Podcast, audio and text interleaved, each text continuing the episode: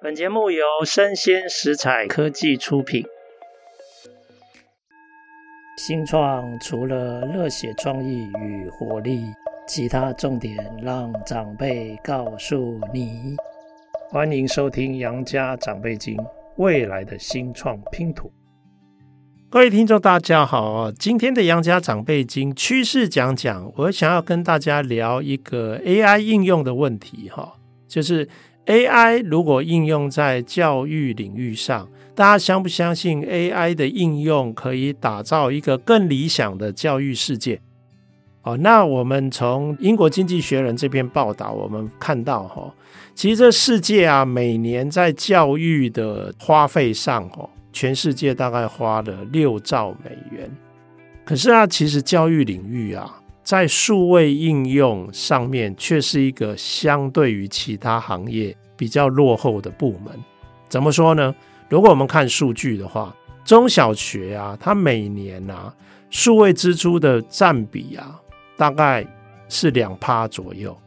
那大学大概是五趴。可是企业的数位支出啊，一般来讲平均是八趴。大学五趴，然后中小学是两趴。所以都可以显示啊，在数位应用上的支出，其实教育领域都相对比较落后，比较少。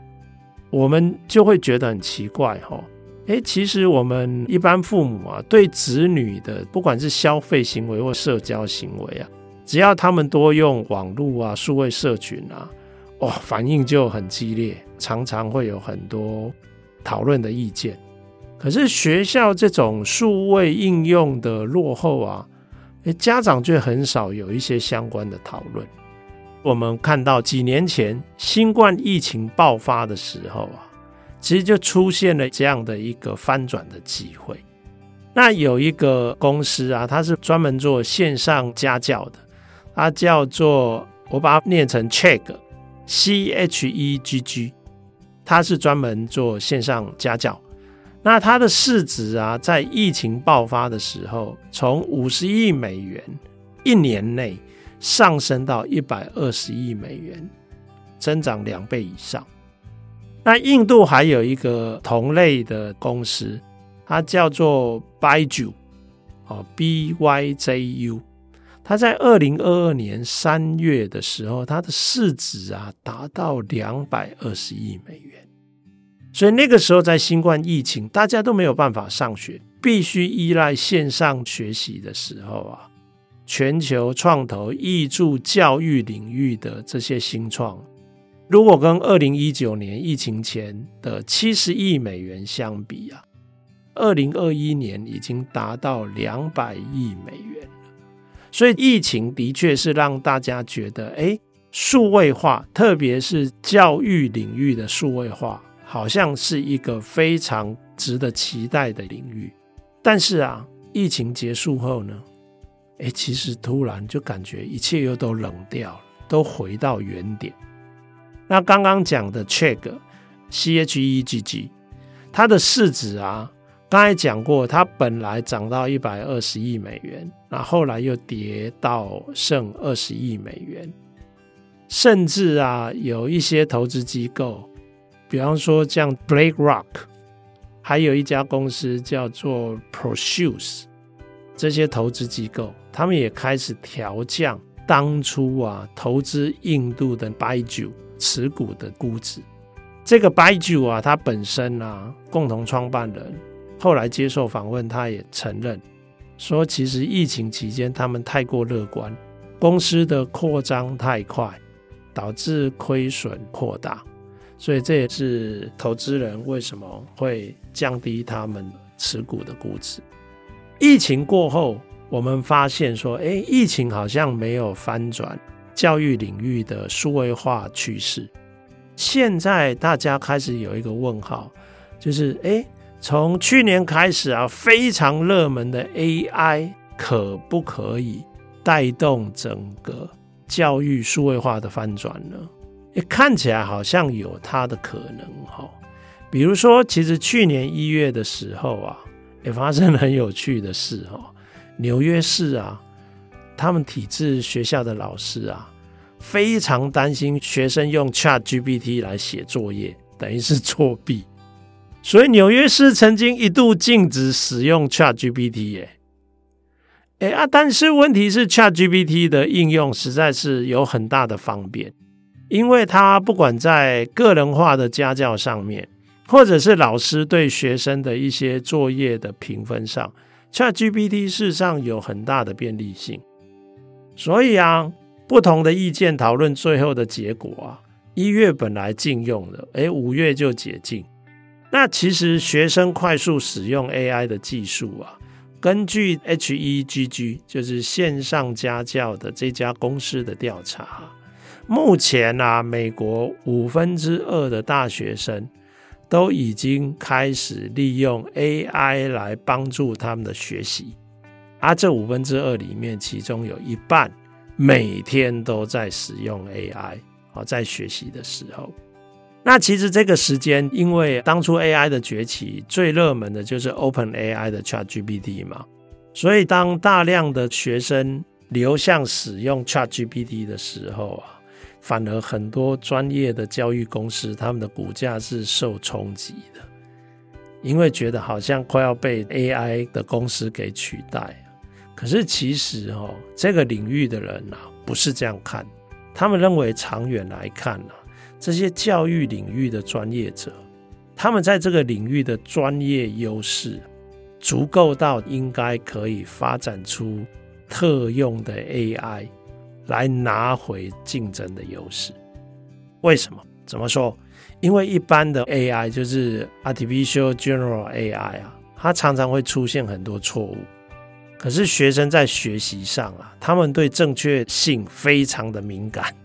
哦，因为那关系到你的分数哦，你学习的成效。这个学生对正确内容比较敏感，所以他特别需要的是可信赖的内容提供方。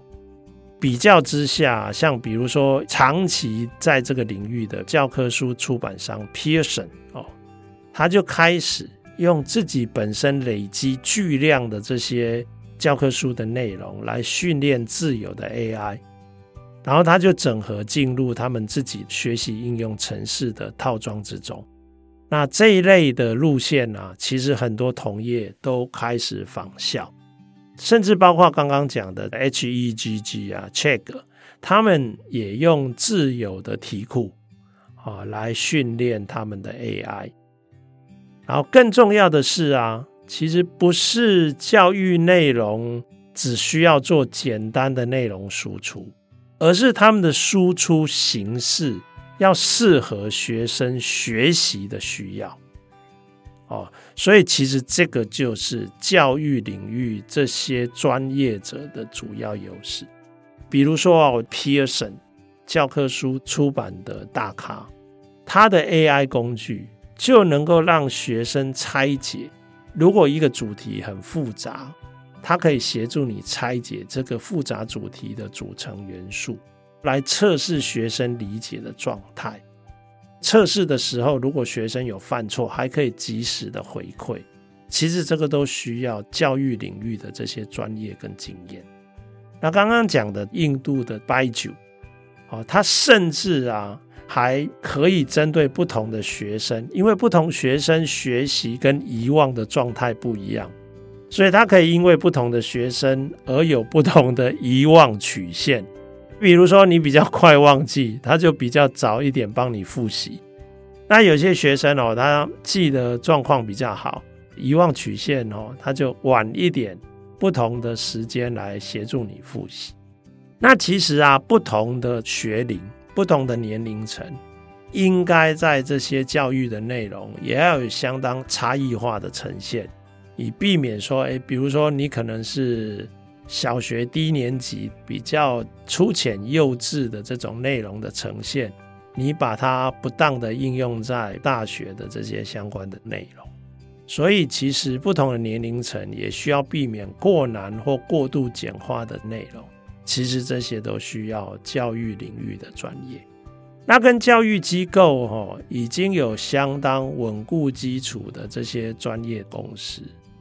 它更有优势推展 AI 应用产品的服务，比如说有一家公司叫做 Anthology，它是教育软体的厂商，它已经可以啊纳入 AI 来让老师更快的产出他们所需的课纲、评分标准跟相关的考题。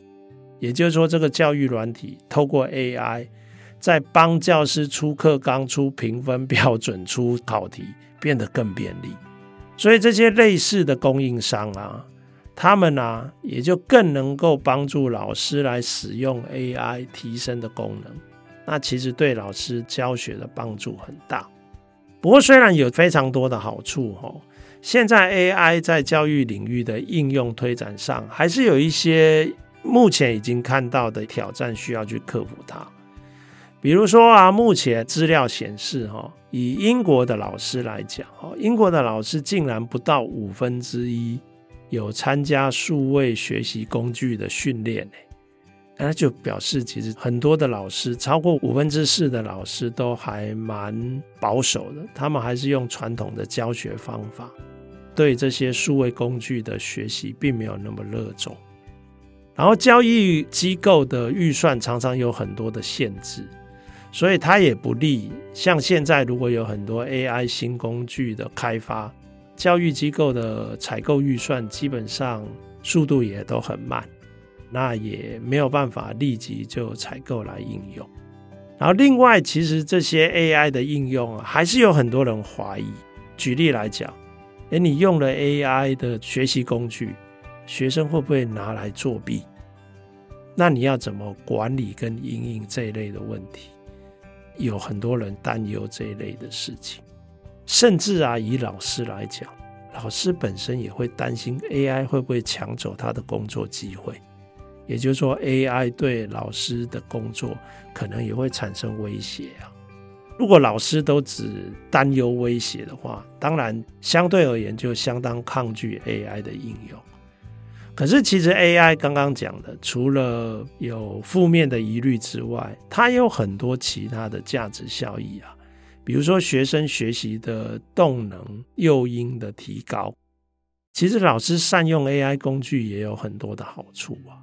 所以，怎么样在这个 AI 的应用上，把这些相关的正负可能的影响，好好的做沟通。也是 AI 在教育领域推广上必须要去解决的问题。那其实看好 AI 应用的人哦，很期待，如果上面刚刚讲的这些挑战可以一一被克服的话，AI 可以产生一个过去大家很关注的问题哦，AI 有可能可以协助解决。也就是说，它可以很轻易的。形成所谓一对一的个人教育，也就是说一对一的家教，这种可能性透过 AI 是很容易产生的。你知道，其实过去我们通常在讲教育平权的问题，哦，立足点不均等，常常都是那些所谓弱势的家庭，他们子女在学习的时候，缺乏的就是这些经济财务的资源。来做一些比较好的一对一教育。假如有 AI 的话，它就可以让这些弱势家庭教育平权的问题有机会可以得到翻转。所以，假设刚刚讲的那些应用啊，它可以逐渐慢慢的推展。其实，我们所谓长久以来困扰我们的弱势家庭子女学习的平权问题。它有可能会因为 AI 的应用而得到很显著的改善啊，所以这个潜力是存在，但是这个就需要我们逐步去推展它。OK，以上就是这一集杨家长辈经的内容。那希望各位听众觉得有参考的价值，也感谢各位听众的收听，我们下次见。